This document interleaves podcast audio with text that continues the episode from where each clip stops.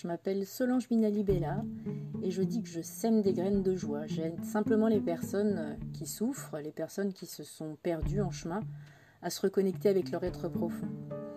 Dans ce podcast, vous entendrez parler de l'enfant intérieur, du tout petit. Vous entendrez parler de ce qui fait que ma vie est belle, comment je la nourris, au propre et au figuré. Voilà, j'espère avoir la chance de vous croiser ici ou là, au détour d'un commentaire, d'un avis, d'un partage tout simplement de votre expérience. Prenez plaisir et puis laissez-moi des messages. Et puis je vous invite à visiter mon site www.mangecometuvis.fr. Mange comme tu vis, ça s'écrit M-A-N-G-E, C-O-M-T-U-V-I-S, tout attaché. À bientôt!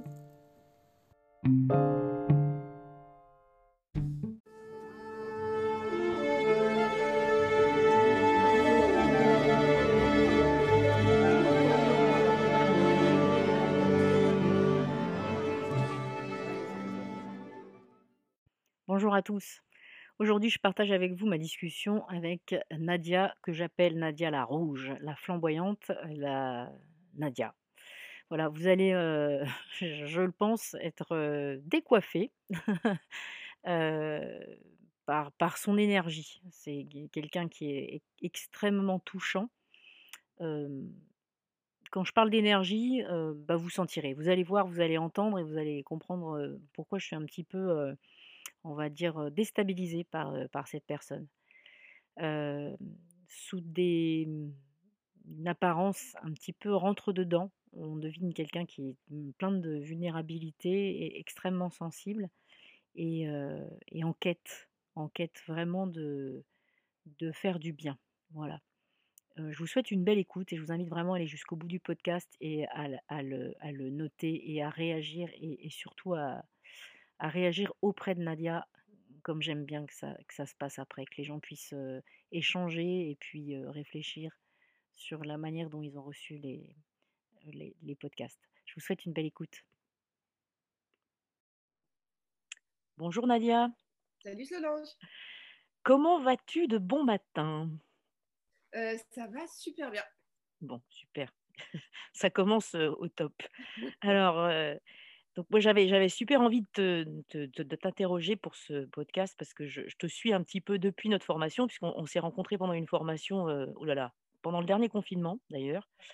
Et, donc je suis un peu ce que tu fais. Je te connaissais pas avant cette formation qui, est vieille de neuf mois. Et, pour resituer un peu la chose, je vais expliquer aux gens comment on s'est rencontrés et puis mon impression, ma première impression quand je t'ai vue. Ok. Alors, donc on s'est rencontrés au cours de cette formation. Il y a plusieurs personnes que, j'ai interrogées qui ont déjà fait ce podcast et qui étaient dans cette formation. Et la première fois que je t'ai vu, tu étais dans une petite fenêtre Zoom. tu étais très, très renfrogné. Je te, dis vraiment ce que j'ai vu. Hein. Très, très renfrogné. et je me suis dit tout de suite, waouh, ça va pas être facile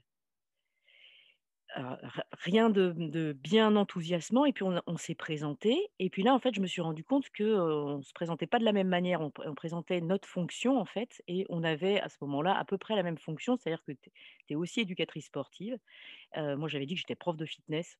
donc, manifestement, on ne faisait pas tout à fait la même chose, même si on avait la même fonction. Et, et donc, toi, tu avais une spécialité de réathlétisation. Et, voilà, et la formation s'est passée. toi, tu as eu la, malchance ou la chance, j'en sais rien. En tout cas, tu as été malade.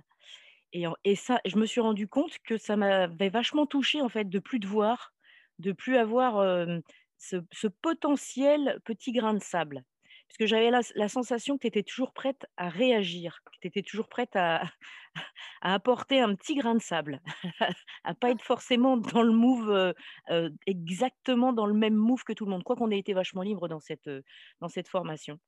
Et, voilà, et puis je t'ai regardé, on va dire, évoluer, et pas toujours avec facilité, et je trouve que c'est vachement touchant parce que ça, démontre bah, un parcours qui n'a pas dû être simple. Et puis, ça démontre aussi une grande, une grande humilité parce que arriver en fin de formation et se dire bah, je ne suis pas sûre d'avoir vraiment trouvé ce que je venais chercher parce que je ne suis pas sûre d'avoir su dès le départ ce que je venais y chercher, et ben, je trouve que c'est une, sacrée preuve de lucidité et qu'en tout cas, les portes, elles restent bien ouvertes.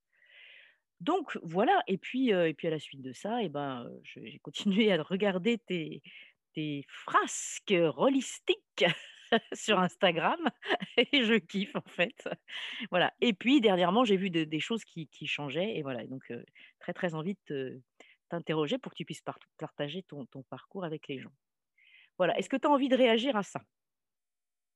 Bah, Je trouve que c'est très juste et c'est toujours, c'est toujours intéressant justement de d'avoir les premières impressions des gens sur soi parce que c'est un truc qu'on récolte rarement en fait. Mmh. Euh, et puis surtout, tu vois, des gens que tu rencontres dans des contextes particuliers mmh euh, où, euh, où tu arrives, justement, tu pas forcément. Enfin voilà, tu es, dans ton. J'allais dire ton personnage, pas forcément, mais tu es dans ton toi du moment avec tes problématiques du moment. Quand on est arrivé dans cette formation-là, bah, j'arrivais avec toutes mes problématiques à ce propos-là de moi. Donc, quelque part, on va dire que tu es réduit un petit peu à ça, tu vois, à, la problématique pour laquelle tu, tu, tu, fais face à l'instant T, même si tu es plein d'autres choses. Euh, et, euh, et, voilà, donc c'est toujours, toujours intéressant, mais c'est plutôt assez juste. Ouais, j'ai euh, été effectivement, je ne sais pas si renfrogné c'est le terme, mais je comprends tout à fait. je comprends tout à fait ce que j'ai dégagé en tout cas. Mais j'étais en retrait, mmh. comme, comme je le suis de toute façon souvent quand débute quelque chose et, j'avais effectivement, euh, euh, tu l'as très très bien compris, énormément d'attentes. Euh, et pourtant, je ne savais pas trop de quoi. Voilà. non, mais c'est super, tu vois, quand tu sais pas, tu es en attente, donc es, potentiellement, tu peux être surprise, etc. je trouve que c'est super d'être en attente déjà. Il y, a pas mal de personnes qui viennent chercher quelque chose et du coup, qui ne sont pas vraiment en attente. Elles savent ce qu'elles viennent chercher, donc c'est ce qu'elles cherchent. Et résultat, bah, ça ferme des portes. Donc voilà, toi, ça en a peut-être ouvert d'autres en grand, mais en tout cas, bon, c'était voilà, c'était ma vision du moment. Et alors, du coup, j'ai envie de, te, commencer à te poser des petites questions. Alors, je t'en avais envoyé, je ne sais pas si tu les as lues ou si tu y as pensé, mais peu importe. Est-ce que tu peux, du coup, me dire qui tu es sans te définir par une fonction? Parce que je, pense que maintenant, des fonctions, tu n'en as pas qu'une. Non, j'en ai plein. alors, qui je suis? C'est marrant parce que tu vois, euh, euh, je pense que là, pour le coup, je vais me définir par des choses pendant euh, lesquelles, par, mm, que j'ai pas rejeté, mais on va dire, je me disais toujours, je veux pas, je veux pas qu'on me définisse par ça, je veux pas qu'on me colle ces étiquettes. Et pourtant, aujourd'hui, je me rends compte que rejeter le fait, le fait de vouloir qu'on nous colle des étiquettes, en fait, c'est juste le revers de la médaille de trop endosser ce qu'on nous colle, les étiquettes qu'on nous colle, tu vois. Ouais.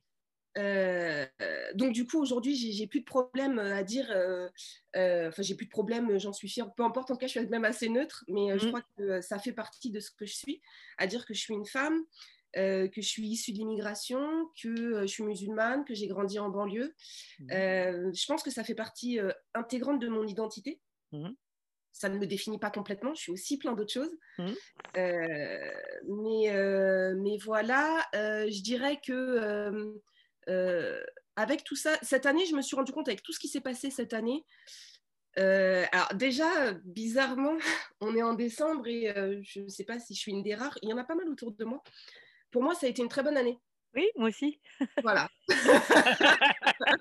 c'est terrible. Hein ah oui, oui, excellente. Mais on, a presque honte de le dire cette année. Et, et, et, pour être honnête, tout ce qui s'est passé y a contribué en fait. Mmh. Mmh. Parce que, euh, parce que euh, euh, bah, en tout cas, moi, je ne vais pas parler pour tout le monde, mais moi, ça m'a poussé dans mes retranchements, ça m'a poussé à, à, voir certaines choses que justement, je ne voulais peut-être pas voir, parce, que, bah, parce que tout à coup, tu n'as plus tout le bruit du quotidien mmh. qui t'empêche d'écouter. donc voilà.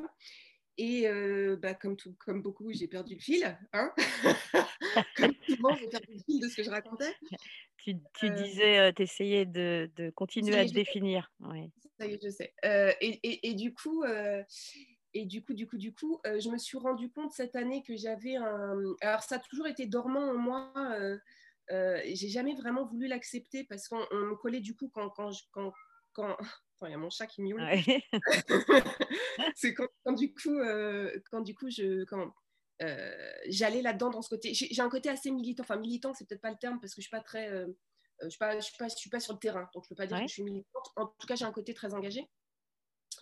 et c'est quelque chose que avant j'avais, j'osais pas trop mettre en avant. Tu vois, il y a des choses qui me mettaient en colère, il y a des choses que je trouvais pas justes, et j'osais pas trop m'exprimer dessus parce que parce que du coup, tout de suite, on mettait l'étiquette que justement j'étais en colère et je trouve j'avais j'avais la sensation que ça encore c'était injuste qu'on me mettait cette étiquette du, du fait de de la façon dont j'ai grandi, d'où j'ai grandi, etc. Que c'était un peu facile, tu vois.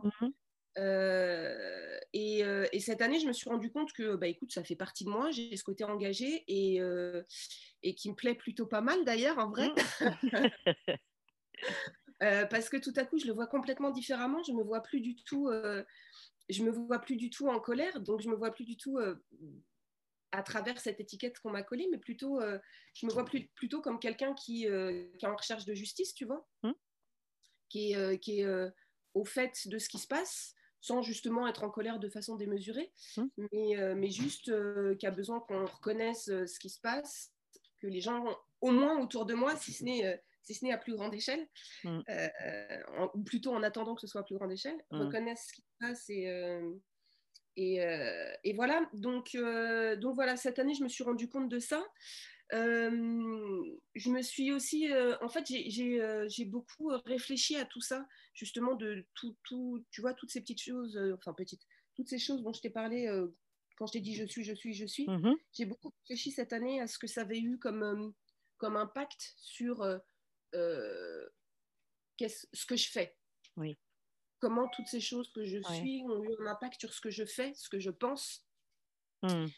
Euh, et, tu vois, euh, on en viendra, on y viendra, je pense, après, euh, quand on parlera un peu plus du parcours, etc. Mmh Cette année, je me suis rendu compte que, et du coup, j'ai regardé autour de moi, on va dire, les, gens qui ont à peu près la même démographie, c'est-à-dire des femmes issues d'immigration, grandies en banlieue, etc., etc. Et je me suis rendu compte d'une chose, très peu d'entre nous, surtout ma génération, j'ai 42 mmh ans pour info, très peu d'entre nous ont eu la chance d'avoir une éducation financière. Bon, déjà, aucun d'entre nous, là, à l'école, euh, si tu as suivi, si tu n'as pas fait un, cursus spécialisé là-dessus, mmh. pour moi, est une, un grand manquement de l'école d'ailleurs, euh, de l'éducation. Euh, et on l'a, très peu l'ont eu à la maison parce que nos parents n'ont pas forcément non plus. Mmh. J'ai remarqué que, quand je regarde autour de moi, très peu se dirigent vers ce genre d'études. Mmh. Et, et, du coup, j'y ai vachement réfléchi et je me suis rendu compte que euh, très souvent, on a l'impression que ça ne nous concerne pas ou éventuellement qu'on n'y a pas le droit. Ou, euh, et, ça, a été, ça a été un peu euh, un truc que toute l'année, ça a été, en, on va dire, un peu en, fond de, en fond de scène, ou je sais pas comment on dit, dans mon cerveau, en me disant, il faut que j'acquière ça. Il faut que j'ai une éducation financière, c'est important, quel que soit, quel que soit ce, que, ce que je fais, quel que soit mon mmh. métier, même si mon truc c'est le sport, même si... il faut que j'acquière ça. Et ça a été un peu comme ça un bruit de fond dans mon cerveau sans que. Euh, honnêtement, sans que, euh, sans que je sois très active à ce propos, sans qu'à. Une panthère noire, peut-être. Tout va bien. Nous sommes bien chez Nadia. Tout est cohérent. Voilà, c'est mon fils. On est, on, J'ai bien compris. On est à peu près aussi calme tous les deux. Là, c'est à peu près le même état d'esprit. Euh, et, euh, et, donc voilà. Et du coup, euh, bon, je vais pas faire de spoiler sur ce qui arrive après, mais j'ai pas été hyper active à ce propos-là. Juste, j'y ai songé, songé, songé, songé toute l'année. D'accord. Voilà. Et, et voilà. Je crois que c'est à peu près ça pour tout de suite. Bien. Alors, euh abruptement, je suis désolée. pas de problème. du coup, alors, une question que je pose à tout le monde, et je pense que, en fait, ça me plaît beaucoup de te la poser à toi, parce que je pense qu'elle tombe peut-être à pic, mais en même temps peut-être complètement à côté de la plaque. Est-ce que le mot spiritualité veut dire quelque chose dans ta vie? Et si oui, est-ce que tu cultives une, une part de spiritualité au quotidien et comment? Complètement. Alors,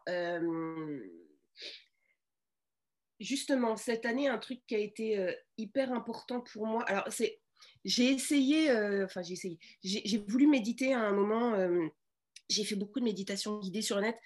Je pense que j'avais pas bien compris le concept parce que moi, je me forçais à le faire. J'adore. Mais en même temps, c'est normal. Je trouve que ça te va très bien de te forcer. Donc, euh, j'avais pas bien compris comment ça se passait.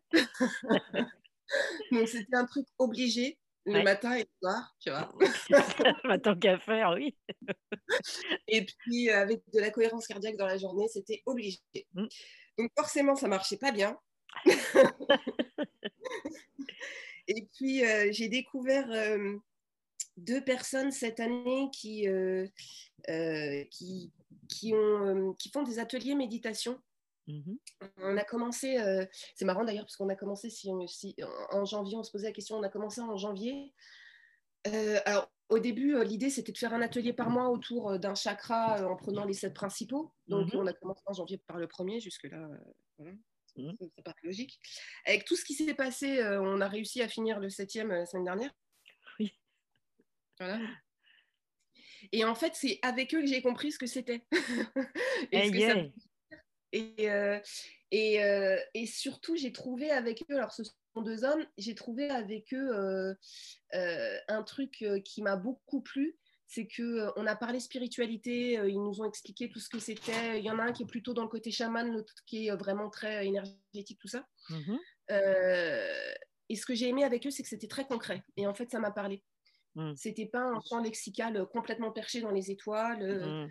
C'était pas, euh, tu vois. Mmh enfin voilà, c'était toujours relié au concret. À chaque fois qu'il nous parlait d'un chakra, à chaque fois il nous parlait de concrètement comment ça nous relie à la vie de tous les jours. il nous a beaucoup, beaucoup, beaucoup rabâché cette année que il était important, contrairement à ce qu'on pensait en Occident, de travailler les premiers pour s'ancrer. Parce que contrairement à ce qu'on pensait, on était beaucoup plus dans les, ce duo euh, et que euh, euh, ben, on n'était pas du coup pas très, pas très dans le concret, pas très dans tout ça. Mm. et du coup, ça m'a vachement parlé et ça m'a vachement aidé à travailler avec eux. J'ai découvert la lithothérapie avec eux. Mm-hmm. alors, je ne vais pas mentir, j'étais extrêmement sceptique. Hein. non, mais ça, ça, ça m'étonne pas. Mais en même temps, c'est super ce que tu dis à propos de, du fait que ce soit concret il y a énormément de personnes qui se perdent dans, toutes ces pratiques parce que tout de suite c'est assimilé à je suis perché, les gens ils sont. Alors que méditer et respirer, la cohérence cardiaque et toutes ces choses-là, c'est des choses très très concrètes. Et quand tu commences à savoir ce qui se passe au niveau physiologique, au niveau biologique, etc., euh, tu peux plus t'en passer quoi. C'est juste c'est de l'hygiène, c'est pas. Complètement. Voilà. Je suis complètement d'accord avec ça. Et, du, coup, euh, du coup, voilà, donc j'ai découvert ça euh, avec eux cette année. Euh, du coup, je suis toujours. alors, ça m'a fasciné aussi la lithothérapie. Je me suis. à chaque fois, tu vois, ils nous ramènent. En fait, à chaque fois qu'on fait un chakra, il fait une petite sélection de 3, 2, 3 4 pierres du chakra en question. Puis on fait des méditations avec ces pierres-là. Et ça m'a mais complètement bluffé. Et du coup, bah j'ai un peu mon magasin fétiche sur Paris euh, dans lequel je vais tout le temps pour aller me faire un petit scan et aller acheter mon petit bracelet qui va bien. Oui. Euh, et j'adore ça, j'adore ça, ça fait partie, de, ça fait partie de mon rituel. Euh, donc voilà. Après, donc ouais, on va dire que c'est, c'est un peu. et alors, surtout ce que je retiens, c'est que déjà, effectivement, c'est très concret, que ça m'aide à comprendre et à débloquer plein de choses sur moi. Mmh et surtout, et surtout, oui, que c'est très. et, puis, et puis que c'est complètement ridicule de vouloir se forcer à faire ce genre de choses. Voilà. Mmh. c'est complètement contre-productif. Ça va complètement à, l'encontre du, du, but de la chose. Enfin, voilà. Ben oui. donc, donc, je pense que j'ai aussi appris à lâcher un peu. Mmh. tu vois, quand on s'est rencontrés pendant cette formation, pendant le premier confinement, je me suis mis énormément de pression euh, parce que la formation, parce que justement on était confinés, je trouvais ça génial. Je me suis dit, oh là là, je vais pouvoir m'y mettre à fond toute la journée. Mais du coup, je, ne m'autorisais absolument rien. Je veux dire, euh, même mes moments où, euh, on va dire, je regardais quelque chose, genre sur Netflix ou un truc comme ça, il fallait que ce soit forcément quelque chose qui allait nourrir ce que je faisais à ce moment-là. Euh, fallait, que ça ait un, fallait que ça ait un intérêt. Donc, soit mm. c'était un truc orienté business, ou alors je regardais des TED Talks, ou alors tu as des trucs comme ça. Mm. Et du coup, j'avais euh, aucun moment de répit. Euh, en plus pendant une période qui était, on va pas se mentir, hyper anxiogène, tu vois. Mmh. C'est pas, pas non plus hyper étonnant que je sois tombée malade à ce moment-là, mmh. d'ailleurs. Enfin voilà. Et, tout ça pour dire que donc voilà, j'arrive à la fin de l'année en me disant, en, en ayant beaucoup plus d'équilibre, je pense, à ce niveau-là, tu vois. Et aussi, du coup, au niveau de, de, ça, de cette recherche de spiritualité, bah, du coup, que j'ai arrêté de forcer, parce que ça n'avait pas de sens. yes. Et alors, du coup, tu peux, tu peux définir ta fonction maintenant? Qu'est-ce que tu fais? Là, là aujourd'hui Et puis après, si tu veux, on essaye de tracer ton parcours. Et là, je sais que je, je, je, pourrais me caler dans ma chaise. Il y en a pour un, un sacré moment. Alors, là, aujourd'hui, c'est un... Là, aujourd'hui, c'est un problème parce que là, aujourd'hui, euh, ma fonction, là, aujourd'hui, c'est euh, en attente de ma nouvelle fonction, en fait. Voilà. Euh, là, aujourd'hui, alors, on va dire, là, aujourd'hui, je suis préparateur physique et préparateur mental. Mhm. C'est. je continue, j'ai gardé bah, justement un des, deux, un des deux mecs dont je te parlais là, qui, fait les, qui font les, les ateliers méditation. Il y en a un et deux que je suis en préparation physique parce que euh, il s'attaque à un nouveau record du monde. Euh, donc, donc voilà, je l'aide, je l'aide là-dessus. C'est le, c'est le même qui avait fait les burpees ou c'est Tu nous donneras tous les noms à la fin, on les mettra en description du podcast, comme ça les gens ils pourront être un peu curieux et aller voir euh, qui c'est ce, cet électron libre. mais ah, c'est un personnage assez fascinant, lui, pour le coup. Pour le coup, ouais. Et euh, donc voilà, donc lui, je le suis en préparateur physique, donc en préparation physique, donc, euh, donc voilà. Euh, et en préparation mentale, je suis en contact avec le coach d'une équipe de foot US. Oui. Et alors on va voir si ça prend ou pas, mais l'idée, c'est que je guide un peu en préparation mentale les joueurs qui le souhaiteront dans mmh cette équipe-là. Il y en a deux, trois déjà euh, qui sont, euh, qui sont réceptifs, qui ont envie. Euh, envie. Donc, mmh. donc c'est plutôt cool. Voilà, c'est pour le moment les deux seuls projets que je garde parce que, parce que du coup, je vais passer à complètement autre chose en janvier. C'est pour la suite. Alors, est-ce que tu veux bien parler de ton parcours? Euh, Ton parcours euh, à partir d'où tu veux, vas-y. Parce que, bon, moi, j'en ai des bribes et je, et je sais qu'il y a d'autres moments où on aurait pu se croiser dans notre vie, euh, ailleurs que par Zoom mais parce que c'est juste hallucinant, quoi. Voilà, ça, ça, va être super inspirant, je pense, pour les gens de savoir que la vie s'arrête pas à une, une fonction, un ah état et croyez-moi. non, c'est sûr. Euh, alors moi j'ai commencé, j'ai commencé après mes, alors déjà je fais des études de langue et puis j'ai fini, enfin j'ai fini après mes études j'ai fait, j'ai fait de l'événementiel, j'ai travaillé dans l'événementiel. Donc j'ai commencé en bas de l'échelle on va dire en assistante de production et puis je faisais du terrain aussi. J'ai toujours fait les deux en parallèle mmh et, et, de la production donc au bureau et du terrain. Donc, euh, euh, sur le terrain, j'étais hôtesse. Et puis, euh, des deux côtés, j'ai progressé petit à petit. Donc, chargé de production, régisseur, machin, etc. Enfin. Et donc, j'ai fait de l'événementiel pendant, que je ne dise pas de bêtises, je pense une bonne dizaine d'années. ça m'a amené en Côte d'Ivoire. J'ai travaillé pour une agence d'événementiel en Côte d'Ivoire. On a organisé des gros, gros événements.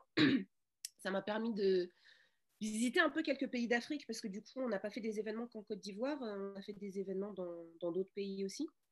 Donc ça, ça a été plutôt cool parce que euh, ça a aussi, euh, tu vois, pour en revenir à ce que je disais tout à l'heure, ça a été une super expérience parce que, tu vois, nous, on vit ici en tant qu'enfants de l'immigration, puis on retourne dans nos pays d'origine, des fois, pour ceux qui ont la chance de le faire pendant les vacances. Mmh. Mais du coup, on n'a pas du tout une vision, tu vois, enfin, y a une vision, je pense, assez erronée du pays. Mmh. Et euh, là, pour le coup, d'avoir vécu en Côte d'Ivoire, bon, je ne suis pas du tout ivoirienne, hein, mais euh, pour avoir vécu, euh, vécu en Côte d'Ivoire, tout à coup, bah, on, a une autre vision de, de, ce tu vois, je connaissais beaucoup d'Ivoiriens, on a une autre vision de, de, de ce que sont nos pays d'origine et, et, mmh. une autre vision de l'histoire aussi. Mmh. Parce que l'histoire qu'on nous apprend ici, bah, ça reste l'histoire qu'on veut bien nous apprendre. Tu vois, il y a un proverbe africain qui dit que tant que les histoires de chasse seront racontées par les chasseurs, elles seront jamais à la gloire du lion. Mmh. Euh, donc, euh, donc voilà, tu vois, donc c'est plutôt, c'est plutôt intéressant pour nous d'avoir aussi cet, autre, cet autre côté de l'histoire. Mmh. donc ça, ça a été, au-delà du professionnel, ça a été une super expérience. Voilà, ça c'était pour la parenthèse. donc ensuite, quand je suis revenue ici, pour moi, ça a été compliqué de travailler en entreprise ici. J'avais beaucoup de mal après avoir travaillé là-bas. Je ne m'y retrouvais plus du tout ici. C'était vraiment la vie en entreprise hein, qui me dérangeait ici. Mmh. Euh, et euh, donc, euh, sur le coup, au début, bah, je me suis dit, bah, très bien, je vais faire du terrain. De toute façon, je suis beaucoup plus allée sur le terrain, ça bouge plus, c'est plus fun, tout ça. donc au début j'ai fait ça et puis après je me suis dit ah tiens je, voudrais faire de la régie générale mais il manque un peu tout ce qui est technique donc le son, la lumière, tout ça donc je me suis dit je vais faire une petite formation vite fait pour savoir un peu de quoi je parle sans rentrer trop dans les détails. Et là je suis tombée amoureuse de la lumière donc tout à coup changement de programme ah bah tiens je vais faire de la lumière. Mmh. Donc j'ai fait de la lumière euh, pendant des années. J'ai commencé dans le spectacle vivant.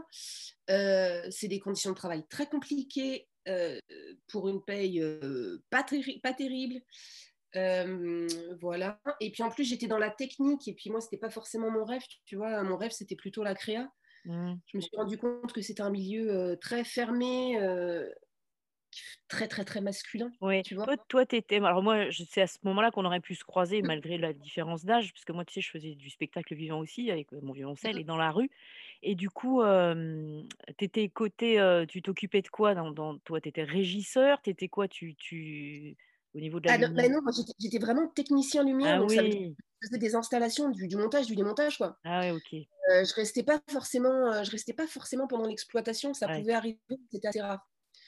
Euh, donc, euh, donc voilà, et, et, et, euh, et, ouais, tu vois, et c'est marrant, tu vois, on revient toujours à la discussion de départ. Pour le coup, c'est un milieu très masculin, tu vois, donc ça a été un grand moment de questionnement aussi sur, sur bah, je suis une femme, qu'est-ce que je fous là Comment, tu vois, enfin, pas qu'est-ce que mmh je fous là, mais comment je me comporte, voilà, comment je me mmh comporte, parce que c'est compliqué. Dans certains milieux, tu vois, il faut, faut, faut que tu sois beaucoup plus vigilante à tout, quoi. Tu vois, tu peux pas, tu peux pas juste arriver et être toi comme les mecs. Tu peux pas juste arriver et faire les mêmes blagues. tu vois, c'est pas, euh, donc, euh, donc voilà. Euh, et puis après, j'ai fait après du spectacle vivant, j'ai atterri en télé. Alors la paye était bien meilleure. les conditions aussi étaient bien meilleures. Hum. En revanche, là, j'avais un gros problème éthique. Ouais j'avais un gros problème éthique, euh, un, à être en télé déjà, et deux, les émissions pour lesquelles je travaillais et les gens pour lesquels je travaillais. Quand je voyais certains noms en bas de ma fiche de paye, je me disais, c'est pas possible, je peux pas participer à ça. Quoi. La vache, c'est d'une violence. Tu te rends compte? Tu te rends compte? Ah oui. Bah, bah ouais, tu vois, parce que. Ah je, vois très bien. Tu es, un, petit maillon d'échelle, mais tu restes un maillon d'échelle. Je veux dire, bien euh, sûr, tu, participes au truc. Et c'est hyper violent de te dire que tu vois, tu es là, enfin moi, je n'ai même pas de télé chez moi.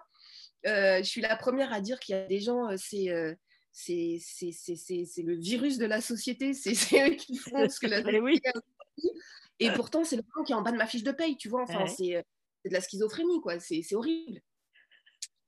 Et, et, donc, ça, ça, voilà, déjà, ça, ça commence à me poser de gros problèmes. J'avais une espèce de, de, sensation, tu sais, de dissociation, tu vois. Euh, donc c'était pas pas, pas très très bon et puis euh, bon ajoute à ça que euh, je on va dire un, un, un, gros événement perso enfin ça m'a ça m'a coûté cher au niveau perso à un moment mmh. donc je me suis dit ok stop stop on cherche voilà j'ai déjà tout recommencé une fois mmh. Euh, je peux tout recommencer deux fois, c'est pas un problème. Euh, les conditions n'étaient pas du tout les mêmes à ce moment-là non plus parce que euh, moi je vis seule.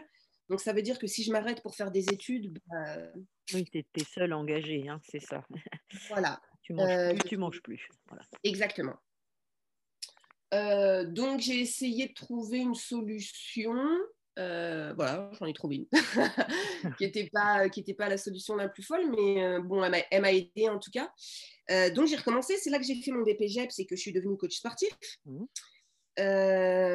donc voilà, au début j'ai travaillé beaucoup, je travaillais beaucoup à domicile, je travaillais beaucoup à domicile et puis en extérieur.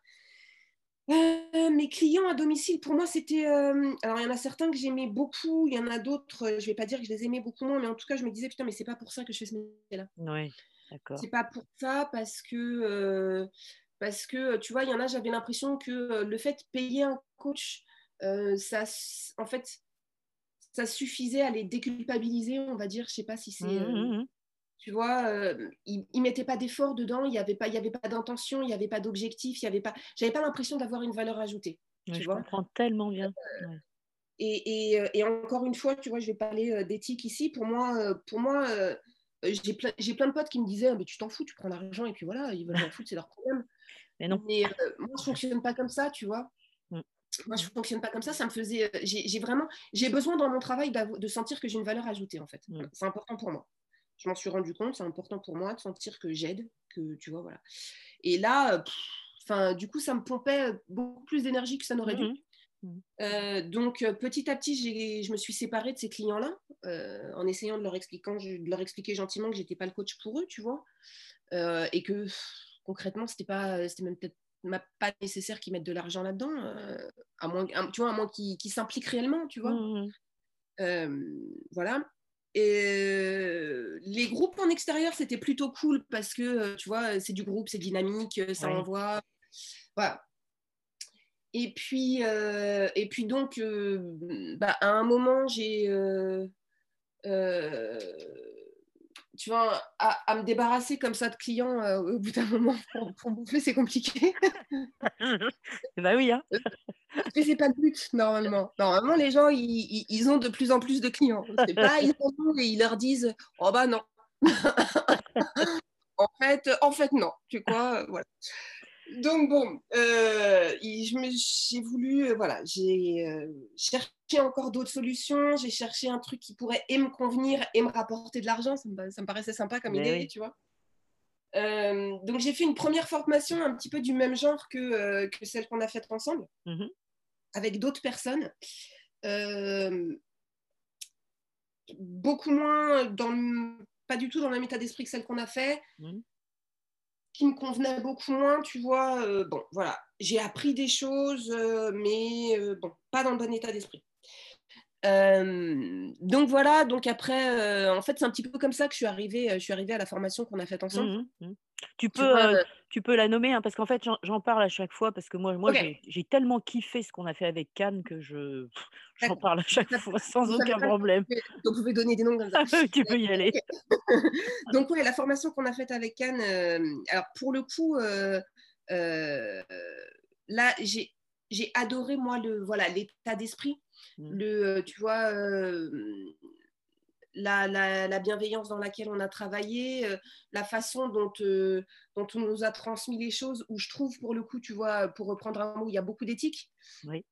Et de sa part, et dans ce qui nous inculque, on va dire, dans, ce qui nous, euh, dans ce qui nous aide à mettre en place, tu vois, il nous aide à mettre en place un, un business avec beaucoup d'éthique. Mm. et, et, ça, moi, c'est ça, voilà. Si je retiens quelque chose, en tout cas, de cette formation, c'est ça. Mm. C'est ce côté où ah, ok, enfin quelqu'un qui me dit que j'ai pas besoin de vendre mon âme pour y arriver. Mm. Euh, donc voilà. Euh, et, euh, et, du coup, je suis arrivée à la fin de cette formation. Alors, pour moi, je pense que j'étais encore, en fait, j'avais encore beaucoup trop de questions pour entamer ce genre de formation pour que ça fonctionne vraiment sur moi. Je pense que j'étais encore moins à un moment où j'avais trop de, tu vois, j'étais à des, à des étages encore en dessous, tu vois, pour, pour déjà sauter dans celui-là. Euh, mais c'est cool parce que en fait, ça m'a permis de sauter plusieurs étages. Euh, c'est ça. Voilà. Et moi, j'ai eu la sensation pendant tout, tout ce temps-là que tu, tu, posais vraiment des, des, jalons où tu savais ce que tu n'allais pas faire, où tu savais ce que finalement tu n'allais pas aller. Et qu'au bout du compte, même si toi, tu n'es pas sorti en disant bah, j'ai un produit, je sais ce que je, ce que je veux proposer, je sais comment je peux gagner de l'argent, voilà. Par contre, tu savais à, quoi tu pouvais être utile et ce qui allait pouvoir être bon pour toi. et toi, tu me sembles être quelqu'un qui est en fait vraiment ouverte aux autres. Tu as besoin d'aider, tu as besoin de donner, ta, ta, générosité, on l'entend dans ta voix, tu es quelqu'un de... Et en fait, j'ai eu la sensation que c'était ça qui se réveillait, moi, pendant, le, pendant la formation, tu vois. Ouais, ouais, ouais, mais, euh, mais complètement. Et en même temps, je suis pas, je suis pas complètement, euh, tu vois, euh, je suis pas complètement sortie en disant, tu sais, j'ai toujours ce, projet, il est au fond de ma tête, il va se réaliser un moment. Mais oui. J'ai toujours pas trouvé le moment, mais il va se réaliser un moment ou un autre. j'ai toujours ce projet, tu sais, de de ces ateliers, ces ateliers où je vais lier le sport et, en même temps aller. du coup, c'est pour ça qu'après, je me suis dirigée vers la préparation bien Sûr, bien sûr, c'est tellement lié. Mais oui, bien sûr. Moi, ça m'a semblé vraiment super cohérent. Ah mon truc et voilà j'ai pas en fait j'ai pas encore eu le déclic sur comment tu vois mais ça va venir. Ça va mmh. venir je sais que ça va venir au moment où je vais lâcher et où tu vois justement j'ai appris je crois que ce que j'ai vraiment appris cette année c'est justement à petit à petit et j'ai encore du chemin tu vois parce que je, suis assez accrochée. J'ai appris à, à, à, lâcher un petit peu tu vois et, et, à sortir un peu la tête du guidon parce que je pense que je suis trop euh, bon, comme tout le monde, hein, on a les défauts de ses qualités, les qualités de ses défauts, tu vois, et, euh, et euh, je, suis, je suis un peu fonceuse, tout ça, j'y vais, je mets en marche, etc. Mmh. Mais, mais du coup, je peux aussi être extrêmement têtue. Mmh. Et, et, puis, et puis pas très, comment dire, pas très vigilante à, à moi, ma santé, tu vois, et passe, tu vois, quand je fonce dans un truc, je fonce dedans, je cherche pas à comprendre est-ce que ça fait mal, est-ce que, ça fait mal la tête mmh. contre nous ou pas, quoi, tu vois. Et, euh, et, voilà, donc, euh, donc je suis sortie de là, euh, donc pas forcément avec un produit tout de suite, tout de suite à mettre sur le marché, comme on vient de se le dire, mais, mais en même temps avec un produit en tête qui va, qui va arriver un moment ou un autre sur le marché. Et avec cette idée-là, donc j'ai commencé ma formation en préparation mentale, que j'ai fini là, ça y est. Mmh et Alors là, tout à coup, tu vois, c'est pour ça le teaser de tout à l'heure, où je te disais, euh, en fond, toute cette année, je me suis dit, mais c'est pas possible, il faut que j'acquière cette, euh, cette, éducation financière. C'est un truc qui me paraissait vraiment important. Et j'y ai pensé toute l'année. Et tu vois, le mec dont je te parlais tout à l'heure, que je suis en prépa physique, mmh euh, et préparateur physique lui aussi, mmh mmh entre autres, entre plein d'autres choses. Et il me parlait d'un de ses clients qui a une grosse boîte et, et, qui fait de la gestion de patrimoine. Et, il, me parlait, il me parlait de ce client et il me disait que il est toujours à la recherche de gens parce qu'il a toujours besoin, il a toujours besoin de gens, tout ça, et que il me disait, ben, il, s'en fout du parcours, enfin, il s'en fout des diplômes. Ce qui mmh l'intéresse, ce sont les personnes. Ouais. Puis je me disais, mais pourquoi il me raconte ça? Tu vois? Mais pourquoi il me dit ça à moi Je comprends pas tu vois. Et puis, euh, bon, petit à petit, en fait, je me suis rendu compte que c'est un malin, il plantait des graines, il plantait des graines, il plantait des graines. Et puis un jour, il me dit, bah, tu veux pas euh, me donner un Et puis je lui envoie. Je dis, bah, t'es complètement malade, c'est pas du tout mon truc. Qu'est-ce que tu veux que je foute là-dedans? C'est pas mon monde, voyons. Mmh. Il me dit, mais non, mais regarde, euh, il me donne un exemple. Il me dit que l'année dernière, le gars en question a rencontré un mec qui était boulanger, un machin. ils ont discuté, il a aimé la personnalité du mec. Euh, il l'a formé parce qu'en fait, dans sa société, ils, ont, euh, ils font leur propre formation. Mmh il l'a formé et puis, euh, et puis voilà. Et puis le mec aujourd'hui il gagne sa vie là-dedans et il gagne très très bien sa vie là-dedans. Et, du coup, il me dit Fais-moi un CV, fais-moi un CV. Et puis sur le coup, tu vois, je rigole, je dis Ouais, ouais, vas-y, je vais te faire un CV. et puis je laisse, tu vois. Et il se trouve que le même mec est hypnothérapeute et que je vais faire des séances d'hypnose avec lui de temps en temps. Euh, et, donc j'y vais un jour, euh, machin, en lui disant, euh, en lui disant que ce que je voulais travailler justement, c'était mon rapport à l'argent, mon rapport au travail, tout ça, et, et, justement toutes ces idées que on revient toujours à la discussion du début, tu vois, c'est pour ça que je te dis que maintenant j'ai plus de mal à me, à me définir par je suis une femme, mmh. je viens de etc. Euh, parce que je pense que ça a eu un impact sur beaucoup de choses dans ma vie et, et, aussi sur ma, sur ma façon de voir l'argent, de voir les gens mmh. qui en ont. Mmh. Euh, de voir le travail, tu vois. Euh, moi, je suis immigrée. Mon père, il m'a souvent, il m'a souvent répété, même si c'était une blague, tu vois. Mmh. Enfin, tu sais, c'est une blague avec la, vérité en toile de fond. Il m'a dit, nous, on est ici pour travailler. Si on travaille pas, on n'a rien à foutre ici, quoi. Tu vois, euh, donc, euh, donc voilà, et du coup, euh, et puis travailler, c'est travailler dur. C'est pas, c'est voilà, c'est se lever tôt, c'est se faire mal, c'est se coucher tard, c'est travailler, c'est ça, c'est ça se mérite. c'est occulter tout le reste, c'est ne pas avoir de vie, c'est ne pas, voilà. Donc, donc moi, j'avais tout ça en tête, et puis en même temps, moi, une des grandes, grandes valeurs très importantes pour moi, c'est la liberté. Mmh Donc ça, ça s'entrechoquait, tu vois, ça s'entrechoquait et je me disais, mais euh, euh, réussir entre, entre, guillemets, si on considère que, euh, qu'avoir une, carrière épanouissante, c'est réussir, enfin épanouissante, florissante, en tout cas qui rapporte de l'argent. Oui, épanouissante, épanouissante, oui, qui rapporte de l'argent, c'est autre chose, parce que tu peux avoir une carrière qui rapporte beaucoup d'argent et qui n'est pas forcément épanouissante. Bref. et, et, du coup, et du coup, je lui disais tout ça, ça s'entrechoque en fait, tu vois, parce que parce que moi, dans ma tête, donc travailler, c'est se lever à 4 du mat, se coucher à pas d'heure, et puis entre les deux, suer sans et eau. et en même temps, ma valeur principale, c'est la liberté. Mmh. Donc, en fait, je vais jamais y arriver là-dedans, tu vois. c'est un mix qui est pas possible, tu vois, c'est un mix qui est pas possible. donc, du coup, j'ai vachement travaillé ça avec lui en hypnose. Et, et puis, deux ou trois jours après une séance, d'hypnose, je lui envoie un message et je lui dis écoute, euh, euh, je vais refaire mon CV. Je vais refaire mon CV, je vais t'envoyer mon CV parce qu'en fait, euh, c'est peut-être pas, peut pas mon domaine, mais, mais je vois pas pourquoi moi je pourrais pas y arriver si d'autres y mmh. arrivent. Donc, donc voilà. Donc j'ai refait mon CV. alors c'est un, un, exercice que j'avais pas fait depuis vraiment ah. extrêmement énormément d'années. C'est génial de faire un CV. Hein. Je trouve que des fois, c'est super narcissisant. Hein. Tu refais ton CV, tu poses vraiment ce que tu ce que as alors, fait.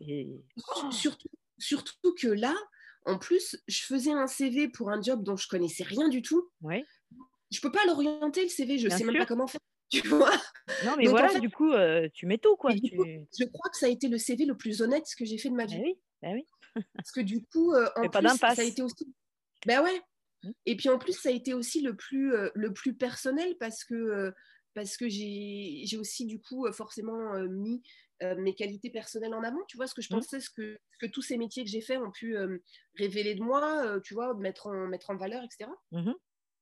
Mmh donc voilà, et à partir de ce moment-là, franchement, je crois que c'est un truc qui va rester assez, assez longtemps dans ma tête parce que j'ai envoyé un jeudi matin, fin de matinée, une demi-heure plus tard, ou euh, une heure plus tard, j'avais l'appel euh, d'une nana DRH mmh de la société en question.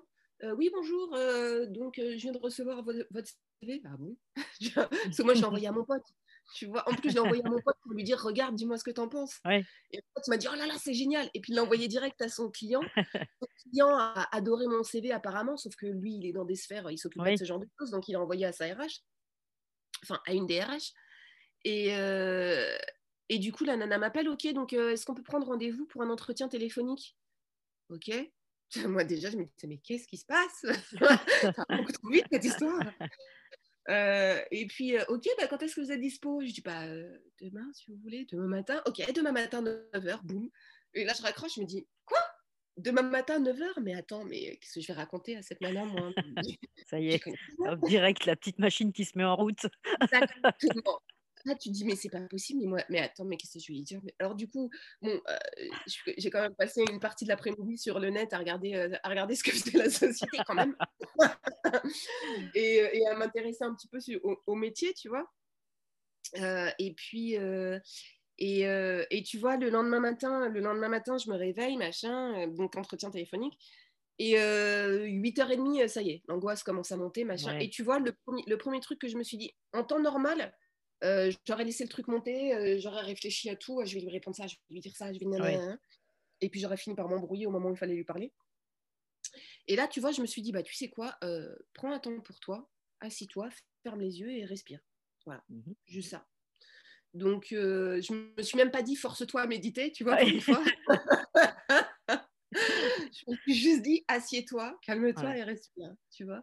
Donc, euh, c'est ce que j'ai fait. J'ai fermé les yeux, je me suis concentrée sur ma respiration. Ça m'a calmé tout de suite. Le téléphone a sonné, boum.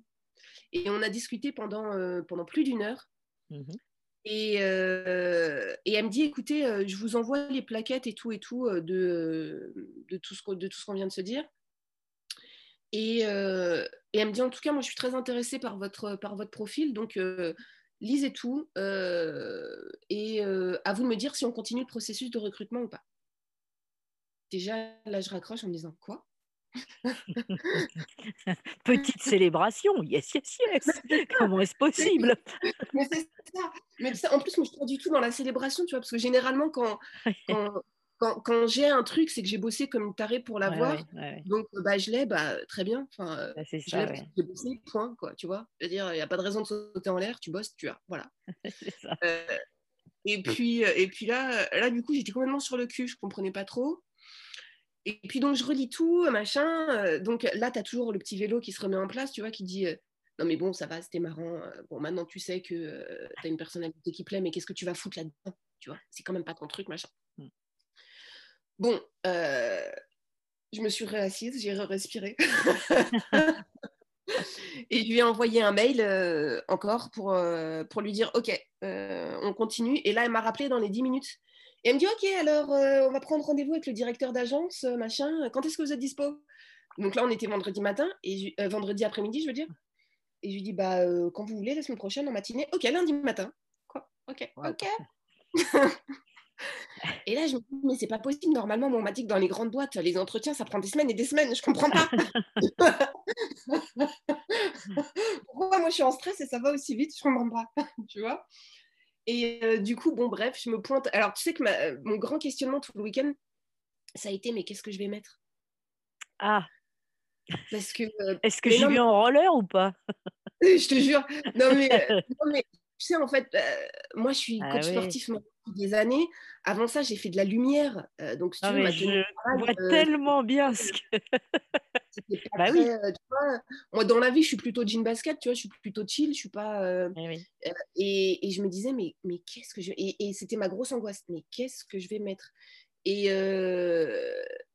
et, et, tu vois, on est, et puis, c'est marrant, un truc auquel je pense tout le temps aussi, tu vois, quand, quand enfin, tout le temps, ça m'arrive pas souvent d'avoir des entretiens, mais dans ce genre de circonstances, un truc auquel je pense, tu vois, par exemple, j'ai les cheveux longs assez. oui. assez ouais. J'ai une grosse touffe, quoi, tu vois. Exubérant.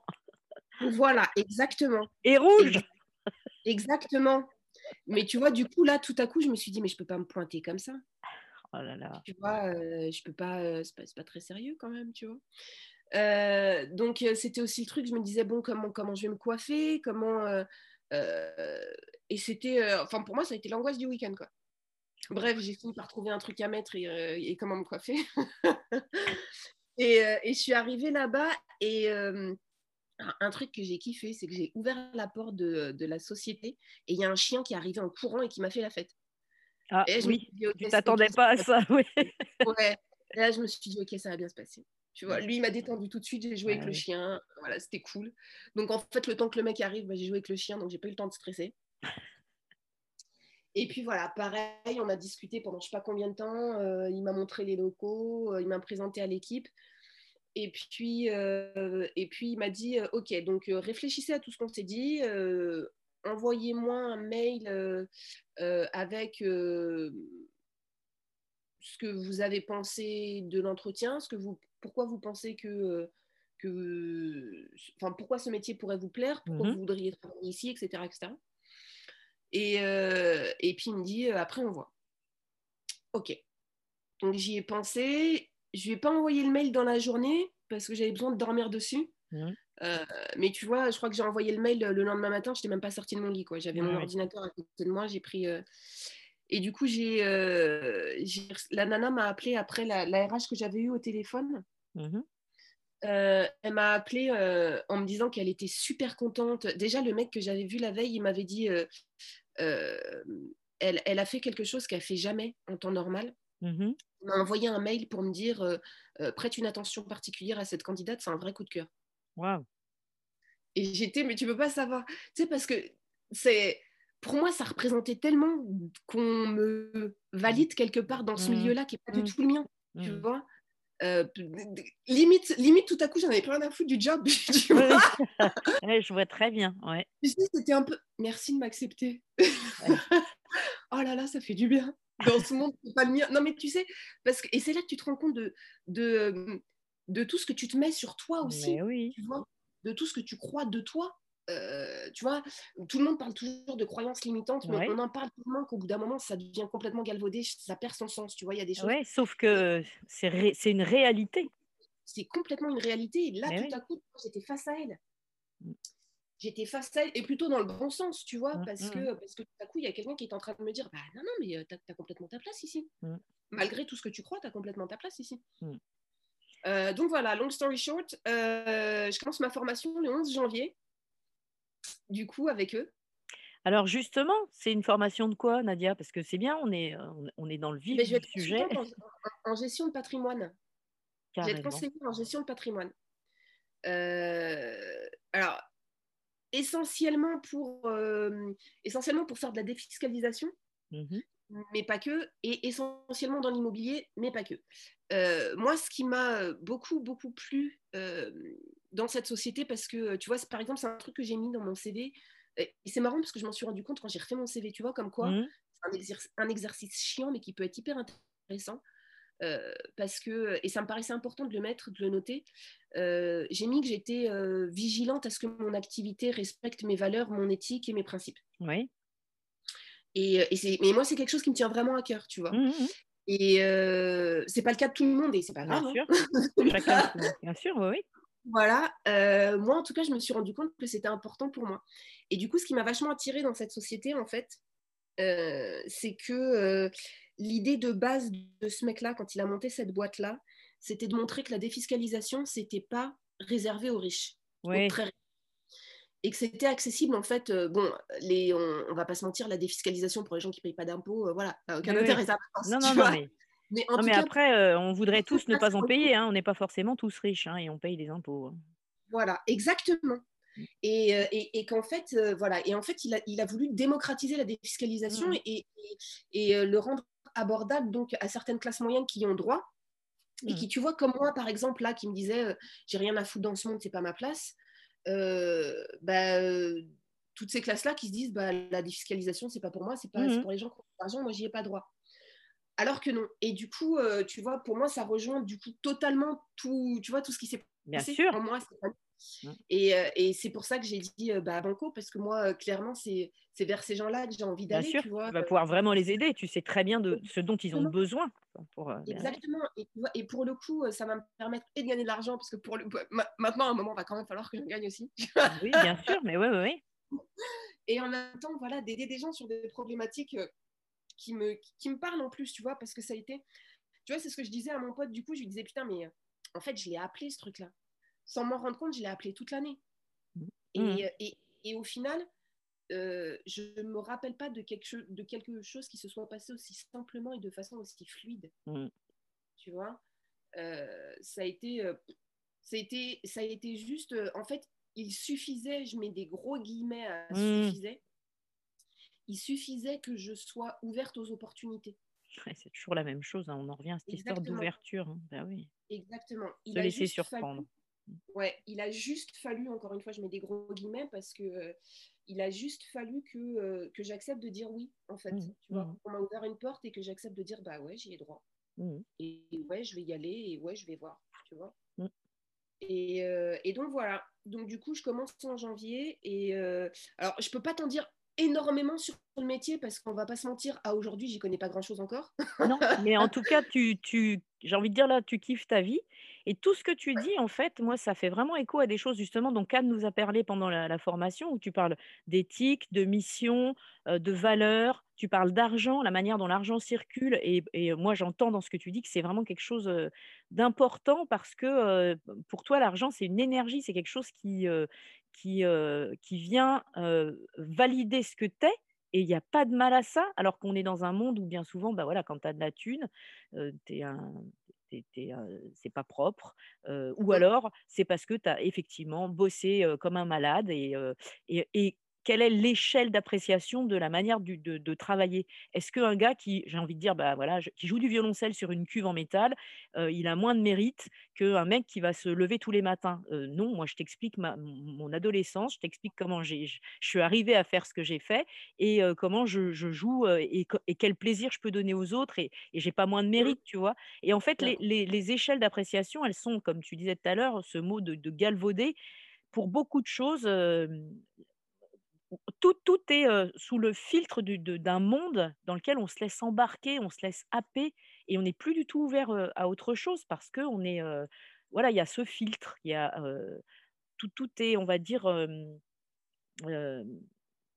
flouté, tu vois, flouté. Et il n'y a plus de place, il y a plus de place pour accueillir quelque chose. toi, tu étais clairement dans une espèce de roue. Alors, je ne dis pas que tu t'es sorti totalement de ta roue et de ta cage, mais en tout cas, tu as ouvert une porte. Ouais, ouais, ouais.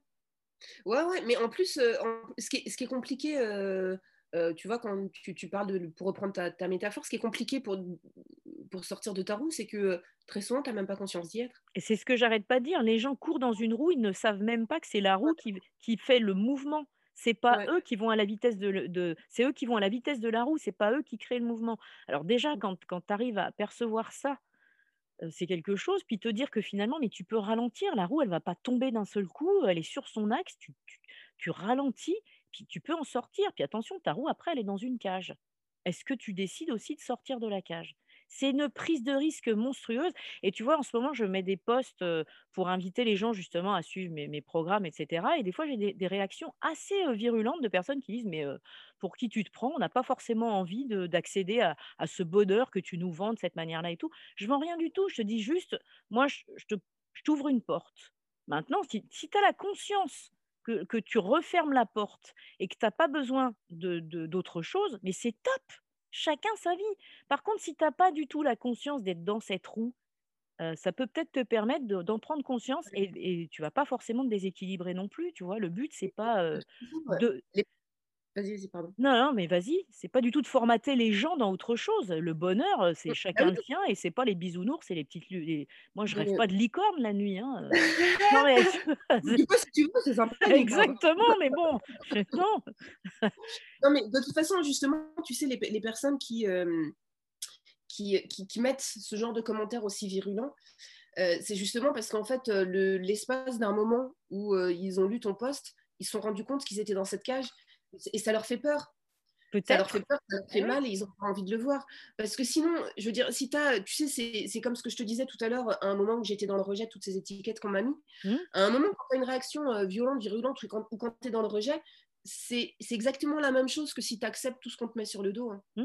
C'est juste le revers de la même médaille, tu vois. Euh, et, parce que si, euh, je veux dire, s'ils étaient juste pas intéressés par ton poste, bah déjà, un, ils ne le lisent pas jusqu'au bout. C'est ça, puis tu passes. Et, deux, et deux, tu passes tu vois, même si tu l'as lu jusqu'au bout, tu dis bon, ok, bon, très bien, je suis pas d'accord. Voilà. Et ça s'arrête pas en fait. Exactement. Une réaction normale, c'est ça. Quelqu'un qui a besoin de prendre de son temps et de son énergie pour se mettre en colère contre toi et te l'exprimer, euh, c'est parce que tu as appuyé sur un bouton. Ah, mais c'est clair, c'est tout à fait clair. Donc après, ça mettra le temps que ça prendra. J'espère pour ces gens-là euh, qu'ils s'en rendront compte à un moment ou à un autre. Parce oui, ou qu'en tout cas, ils souffriront pas euh, dans cet état-là, quoi, tu vois. Qui est évident, c'est qu'ils ne vivent pas bien. S'ils ont besoin de réagir de cette façon, c'est qu'ils ne vivent pas bien. Donc j'espère pour eux qu'ils s'en rendront compte. Bon, voilà, si c'est pas le cas. Euh. non mais tu sais, c'est malheureux. Moi, je vois des gens, euh, enfin, tu vois, tu vois des gens d'un certain âge des fois et tu dis putain, mais toute ta vie quoi. T'as eu toute ta vie pour réfléchir et puis non. Ouais, mais c'est dommage. C'est très, très... Oui. C'est de l'empathie pour ces gens-là. Euh, voilà. Mais ouais, c'est très compliqué la vie. Hein. C'est. Ah oui. Oui. Et, et, en même temps, tu vois, là, moi, je me dis, on en est là au stade où on en est. Moi, je suis super contente de vivre ce que je vis, ce confinement, pour moi, les deux confinements. Et oui, je, je suis désolée de le dire. Et alors, en plus, je le dis d'autant plus détendu que je fais partie justement des gens. moi, je suis en profession libérale et, et je suis pas, je suis au ras des pâquerettes. Donc, instabilité financière. Au niveau du job, moi, j'ai très peu de personnes en, en, prise en charge, tu vois, en, en coaching pour préparer des marathons et des choses comme ça. Par contre, je donnais beaucoup d'heures de cours en, salle, donc mmh. comme, tu peux voir, là en ce moment, il n'y en a pas.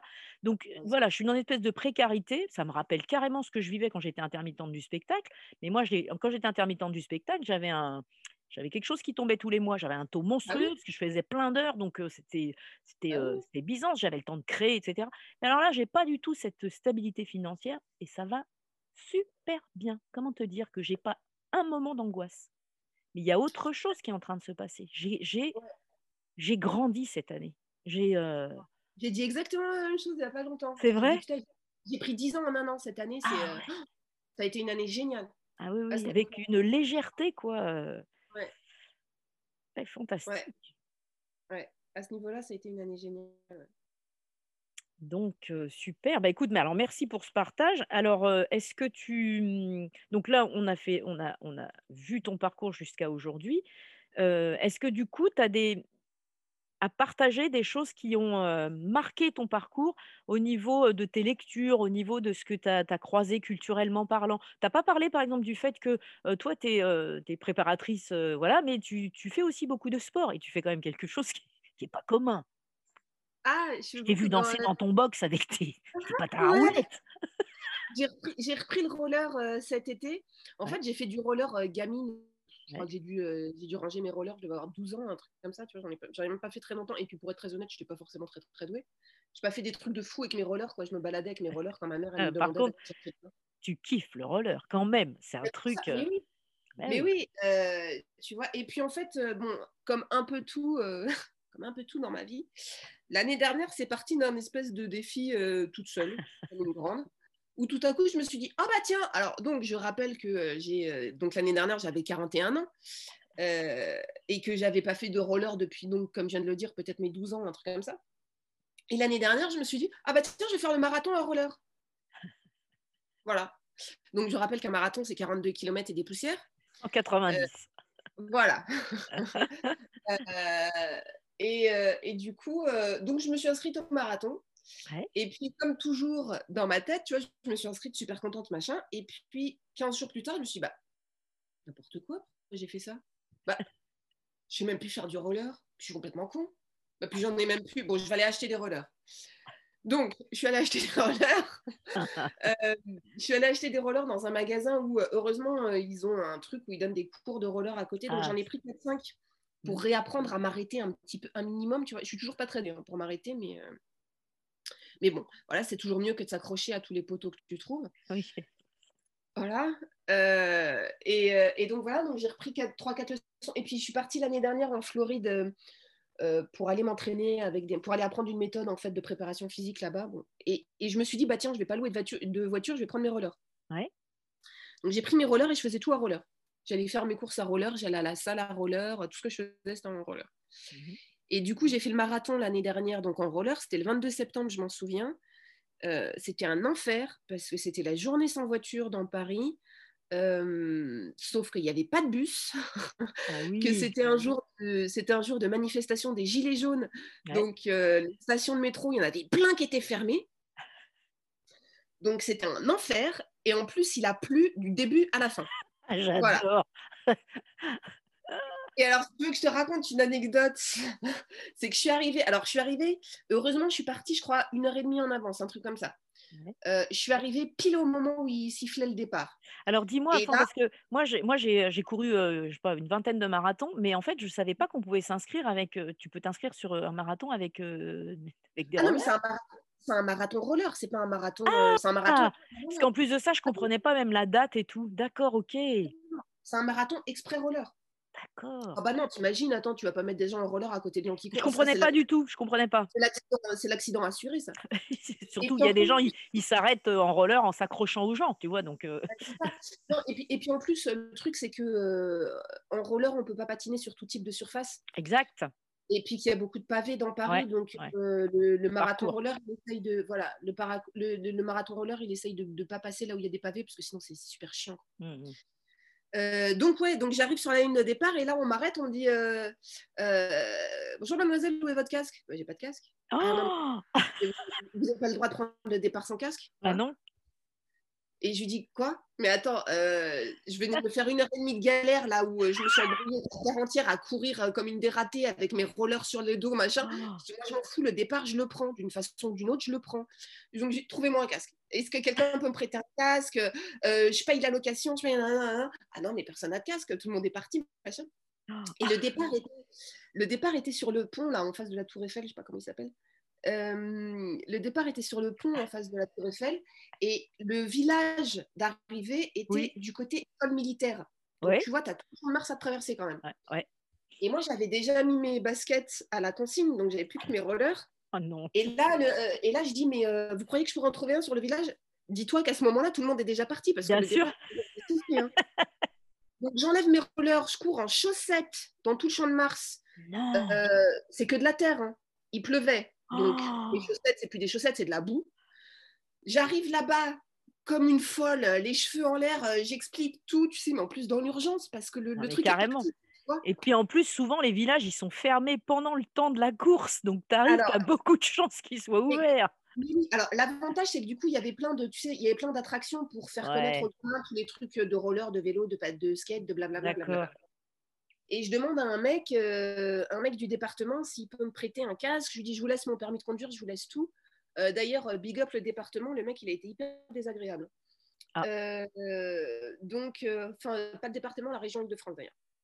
Donc, bon, je vais un peu plus loin. Il y avait un mec qui vendait des casques. Je lui explique tout ça. Il en avait en démo pour que les gens essayent. Je lui dis, je vous laisse mon permis, je vous laisse tout. je, vous laisse... je reviens. Passeport, tout. Euh, je vous jure, je vous ramène votre casque. Voilà, c'est le seul moyen. Sinon, je ne peux pas prendre le départ. Le mec, il a compris que là, j'allais, de toute façon, j'allais pas le lâcher. Euh, donc, il m'a filé un casque. Donc, me voilà reparti en courant à travers tout le champ de Mars, toujours sous la pluie, toujours pleine de gadou. Et euh, arrivé au bout du champ de Mars, les chaussettes pleines de terre, de cailloux, de ce que tu veux, il n'y a rien à faire. Tu te remets dans les patins, de toute façon, euh, qu'est-ce que tu veux euh, Voilà. Euh, voilà. Et là, je pars, donc je pense que je pars avec bah. entre 20 minutes et une demi-heure de retard sur tout le monde. Oui. Et à partir de ce moment-là, ma hantise, c'est de me dire je m'en fous, je veux finir ce putain de marathon, je ne me ferai pas avoir par la voiture balai. Yes. Donc là, en fait, je me dis il n'y aura pas de pause tu vas, tu vas bourrer ah oui, à la fin, tu dis, en fait, voilà, t'avais qu'à, qu'à avoir un casque. et donc, mais, hey, mais comme un bourrin, comme un bourrin, j'ai fait euh, mes 42 euh, km euh, et des patates. Rappelle-moi les patates. 190, c'est les pires. Hein Exactement. Et du coup, euh, et, et, j'ai passé la ligne d'arrivée sans, sans, sans, voir la voiture balai. J'ai dépassé plein, plein de gens. J'allais te le dire. C'est que souvent, les gens qui sont à la traîne, euh, c'est qu'il y a eu un problème et du coup, ton, c'est ton mental qui fait que tu rattrapes euh, tout ça. Ouais. Eh, mais, ça, me nourrissait. À chaque fois que je dépassais quelqu'un, je me disais, yes, la voiture balai, elle est pour toi. Elle n'est pas pour moi. à chaque fois que je dépassais des gens, je dis, yes, je n'aurais pas la voiture balai. Bref mais je te, enfin, j'ai tétanisé à des moments. Ça a été horrible. Et puis la pluie du début à la fin. Pas ah une seconde de plaisir, hein. juste de l'acharnement. du début à la fin, c'est tout. Yes.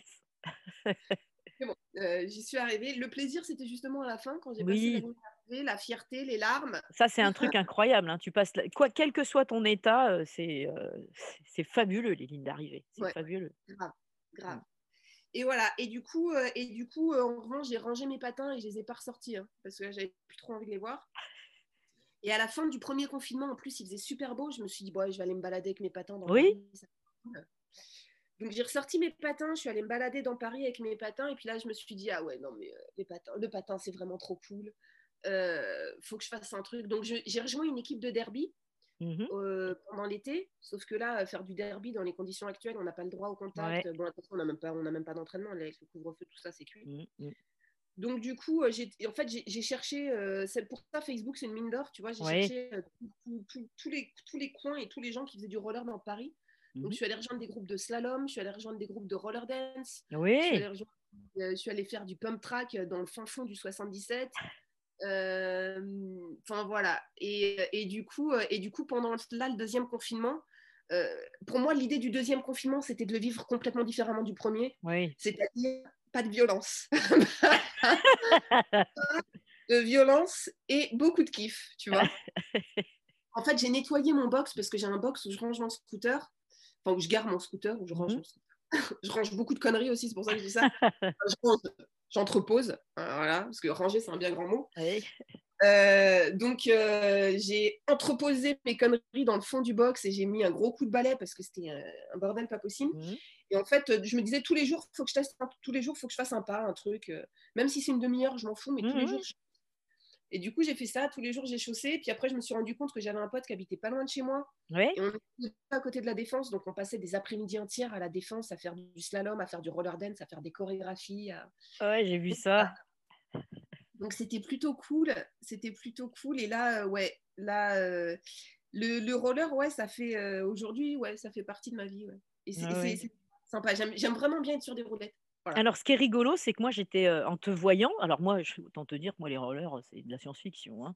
Je ne suis pas en équilibre sur une paire de baskets, alors imagine sur une paire de roues. Ou alors, il faut que ce soit des très grosses roues de moto, mais pas, pas de roller. Et, moi, j'étais persuadée que c'était quelque chose que tu faisais depuis toujours. Parce que ça, le, ça te va très, très bien, en fait. Il faut, être vif, nerveux et en même temps assez. Il faut être souple. Donc, c'est quelque chose qui te demande de, de, prendre beaucoup sur toi, quoi, parce qu'il faut. Et ouais, je trouve que ça te va très, très bien. Très, très bien. Oui, je crois qu'on s'est bien trouvé, mes roulettes. Ah, et puis, et puis c'est dans la rue, quoi. Et moi, je te sens comme ça, quoi. Besoin de cet extérieur, de ce, de ce lien avec les autres et tout ça. Donc, ouais, c'est top de voir ça. C'est très enthousiasmant de là où je suis. je suis aussi. Là, pour le coup, c'est quelque chose qui m'enthousiasme beaucoup. Formidable. Du coup, alors Nadia, est-ce que tu, qu'est-ce que tu, est-ce que tu as des trucs à nous partager au niveau de tes, de tes lectures, de, des films que tu as pu voir, des musiques que tu aimes écouter, euh, ou je, ne sais pas, est-ce que tu as des trucs comme ça? Alors, euh, livre, euh, il y en a un qui me vient en tête là, c'est Soufi mon amour, ouais. d'Eli Shafak, si je dis pas de conneries. qui est un très beau livre qui parle en même temps un peu de l'histoire du soufisme, mais de façon euh, très romancée, tu vois, qui mhm. explique le soufisme de façon très romancée et qui en plus euh, fait le parallèle entre euh, la vie d'une, américaine d'une quarantaine d'années, mère de famille, qui est dans un mariage où elle n'est pas heureuse, tout ça. En fait, son, son, son métier, c'est, si je dis pas de bêtises, de traduire, de, de, traduire des textes ou de mhm. corriger des livres, ou je sais plus, enfin un truc dans l'édition, en tout cas, mhm. qui a soit la traduction, soit la correction. Et donc, elle tombe sur un manuscrit, enfin, on lui donne un manuscrit donc à traduire ou à corriger, je ne sais plus, qui est euh, sur l'histoire d'un soufi euh, de quelques siècles auparavant. D'accord. Et en fait, chaque chapitre du livre, un chapitre, c'est euh, le, le, livre qu'elle est, le manuscrit qu'elle est en train de corriger. Donc, on mhm. lit en même temps l'histoire du fameux soufi. Et le chapitre d'après, c'est sa vie.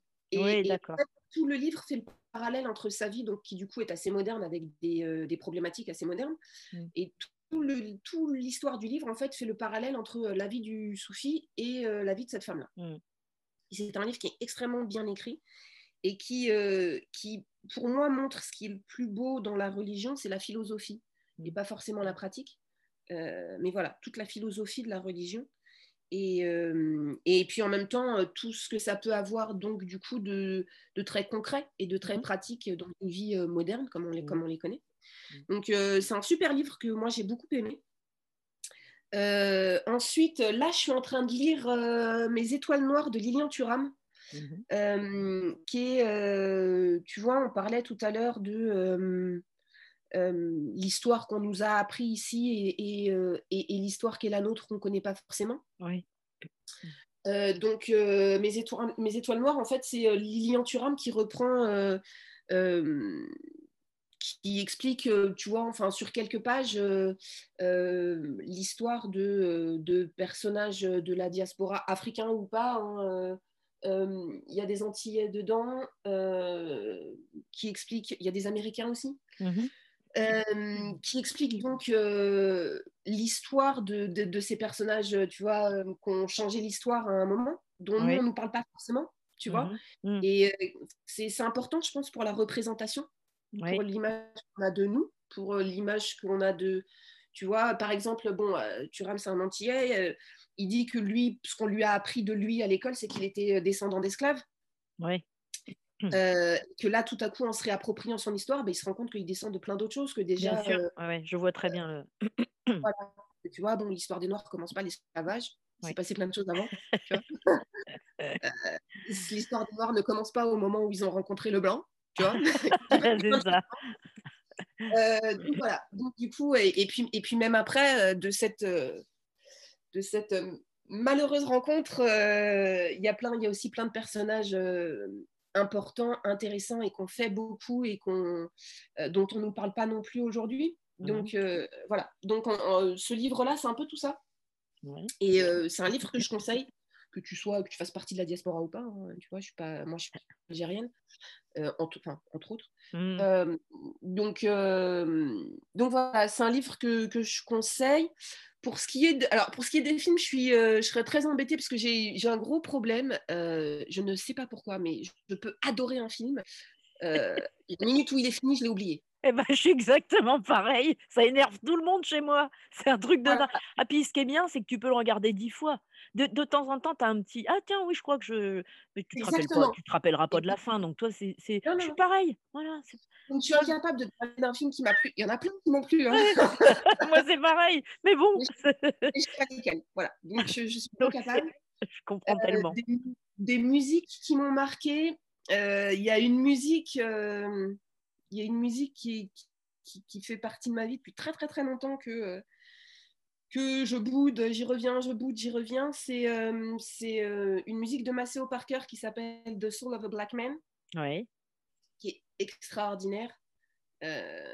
c'est enfin voilà, si c'est de la soul, mmh. c'est si t'aimes le saxo, bon bah Maceo Parker. Quoi.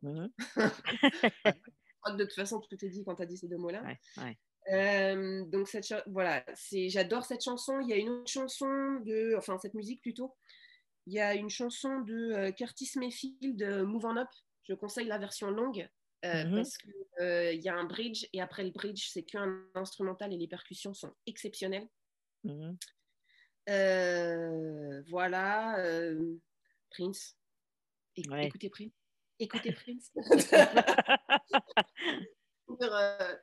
alors, tu vois, pour le coup, en plus, euh, ce que, ce que j'adore avec Prince, il a fait tellement, tellement, tellement de musique qu'il y a à boire et à manger. Et y a, on va pas se mentir, hein, je suis une fan de Prince, mais il y a aussi beaucoup de choses à acheter. Hein, on, mhm. va, pas se mentir. Euh, en même temps, je trouve que justement, tu vois, euh, quand on parle d'évolution humaine, quand on parle d'accès à la spiritualité, tu vois, tout, tout ce oui, oui. on peut se parler, tu vois, de quête d'identité, etc., etc. Euh, c'est un mec qui a été euh, très honnête, je pense, dans toutes ses musiques, dans toutes ses. Mmh, en fait, mmh. tu vois vraiment tout le parcours, tout le parcours d'une vie, je trouve, évoluer en musique et euh, quand tu t'intéresses un peu à sa discographie. Et, et voilà. Donc, mmh. je trouve ça assez génial de voir, de voir qu'en plus, c'est quelqu'un qui a jamais fait de la musique pour plaire. C'est quelqu'un qui a fait vraiment de la musique pour s'exprimer. Et c'est la meilleure musique, quoi. Super. Voilà. Bon, bah écoute, Ouais, c'est super. C'est, j'adore parce que c'est très éclectique, métissé, mais dans le bon sens, tu vois. C'est, c'est, très ouvert. Et à ce propos, je pense que tu aurais un bon feeling en te connectant à Christelle des Univers Réunis. Je te mettrai en lien avec elle. Elle, elle est en Nouvelle-Calédonie. Et franchement, dans, alors pas dans la manière dont vous vous exprimez, mais dans le fond, vous êtes super sur la même longueur d'onde elle parle beaucoup de, mmh, justement de, tout ça en fait, de, reprendre son pouvoir avec des tas de questionnements. Et elle est, je trouve aussi, quand je vais dire, je vais dire instable, ça n'a rien de, psychologique si tu veux, mais moi pour moi l'instabilité c'est une forme d'équilibre aussi, tu vois. L'équilibre c'est le mouvement, c'est et je trouve que dans dans sa réflexion, dans, dans, sa vie, dans son chemin, elle, elle, te ressemble beaucoup. Je vais vous mettre en contact une avec l'autre. J'adore ce, Ouais, super. Eh ben, écoute, Nadia, est-ce que tu as, des trucs à ajouter? Euh, Je crois pas. Euh, non, je crois pas. Mon chat s'est calmé. Ah, c'est rigolo parce que j'allais te demander, il s'appelle comment ce chat? Mon chat s'appelle Sanka.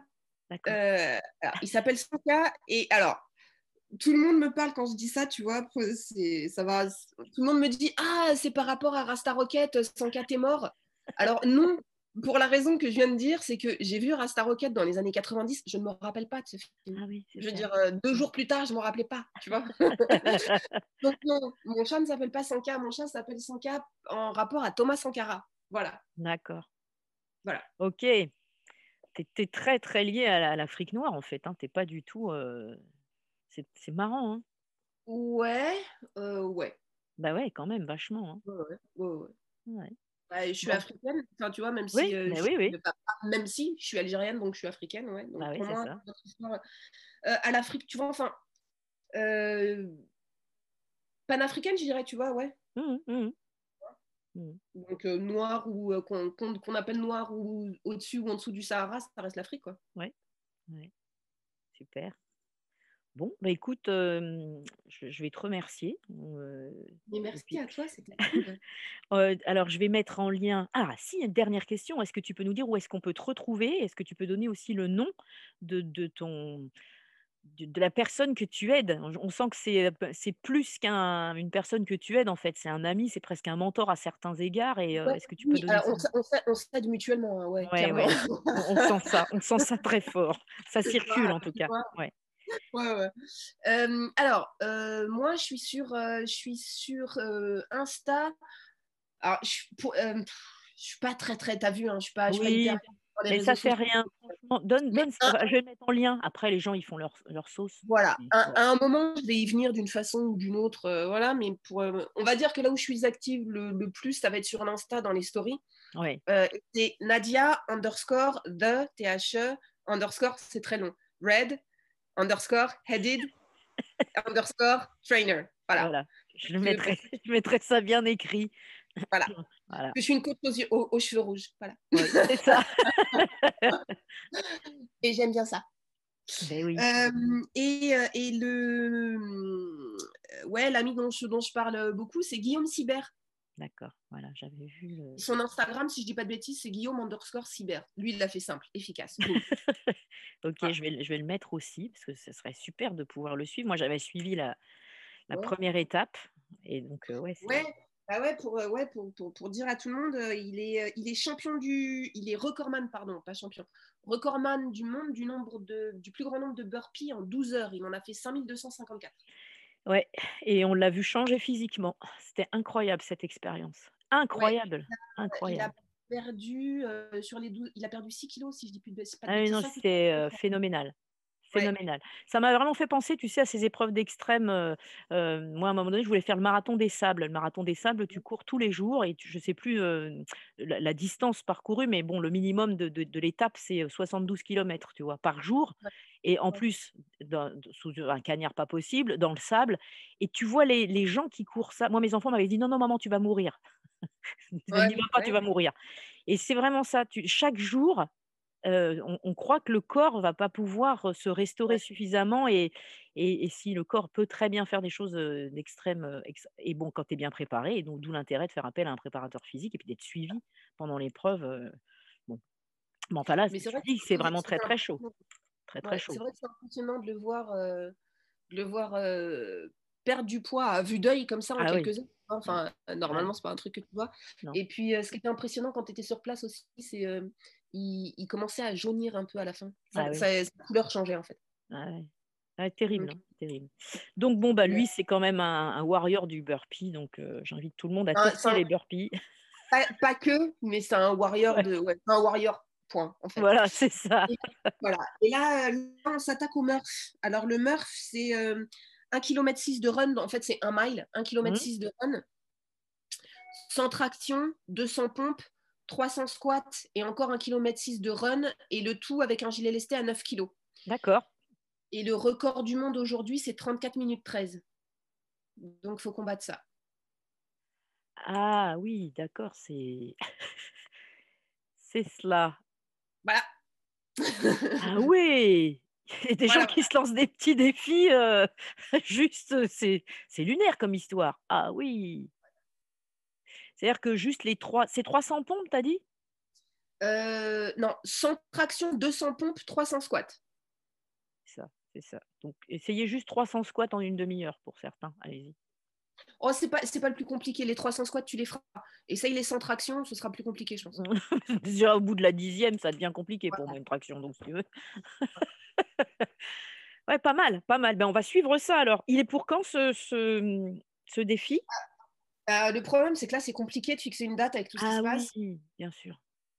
Donc, euh, avril-mai, on pense. Et au pire, juin, voilà, ce sera euh, pour la, euh, la fin du printemps, quoi, on va dire. D'accord. Enfin, pour le printemps. Super. Bon, on a le temps de se connecter à vos. On a le temps de se connecter à vos profils. Super. Bah, écoute, Nadia, je te remercie beaucoup, beaucoup. je te souhaite ce que tu te souhaites. et, puis, et puis à bientôt. Puis je te tiens au courant de la, du moment de la parution du podcast. Ouais, ça marche. Cool. Merci. Et voilà, décoiffé. J'espère que vous avez passé un bon moment. J'espère que vous vous êtes laissé embarquer par le, tourbillon d'énergie que dégage Nadia. Euh, peut-être que vous avez euh, vous aussi la passion du roller, je ne sais pas. En tout cas, euh, je vous invite à, communiquer avec elle, parce qu'elle a certainement encore des tas de choses à raconter. Je vous invite à vraiment reprendre chacun des thèmes qu'elle a pu aborder et voir ce qui là-dedans peut vous, vous allumer quelque chose dans la tête? Parce qu'en fait, vous, l'aurez noté, il y a énormément de, pistes à explorer dans, ce qu'elle raconte. et malgré, on sent une une envie de partage, une envie d'expression, une envie d'exprimer pleinement ce qu'elle est, énormément de retenue qui fait que elle n'entre pas forcément dans le détail aussi simplement. C'est quelqu'un qui est très, je trouve, une fois encore, quelqu'un de très pudique. Je vous invite à noter le podcast, bien sûr, le podcast en général, donc Mange comme tu vis, et puis à réagir à, cet épisode, donc en allant éventuellement également voir l'actualité de Nadia. Donc vous avez entendu qu'elle était sur les réseaux sociaux et notamment sur Instagram où elle poste ses stories et où on la voit patiner. J'adore ces moments-là, c'est toujours plein plein de joie, donc ça, ça lui ressemble beaucoup. Et puis, mmh, et puis je vous remercie en fait encore une fois d'être là, puis de nous accompagner. Et, puis de réagir donc en vous adressant directement aux invités et en m'envoyant les messages que je reçois de temps en temps. Donc je reposte pas forcément, c'est un petit peu égoïste par moment. Je profite de la douceur des messages que je reçois parce que globalement, cette communauté qui, se tisse autour de Manche comme tu vis, elle est extrêmement bienveillante. Et jusqu'à présent, je, n'ai eu que de doux messages, jamais de réaction où les personnes s'aventuraient à, à dire quelque chose de négatif. Ce qui aurait tout à fait été possible, hein, on peut ne pas être d'accord avec ce qu'on entend, mais jusqu'à présent, je n'ai que de belles réactions. Ça me nourrit énormément, je voulais vous remercier de ça aussi. Eh bien, je vous souhaite ce que vous vous souhaitez.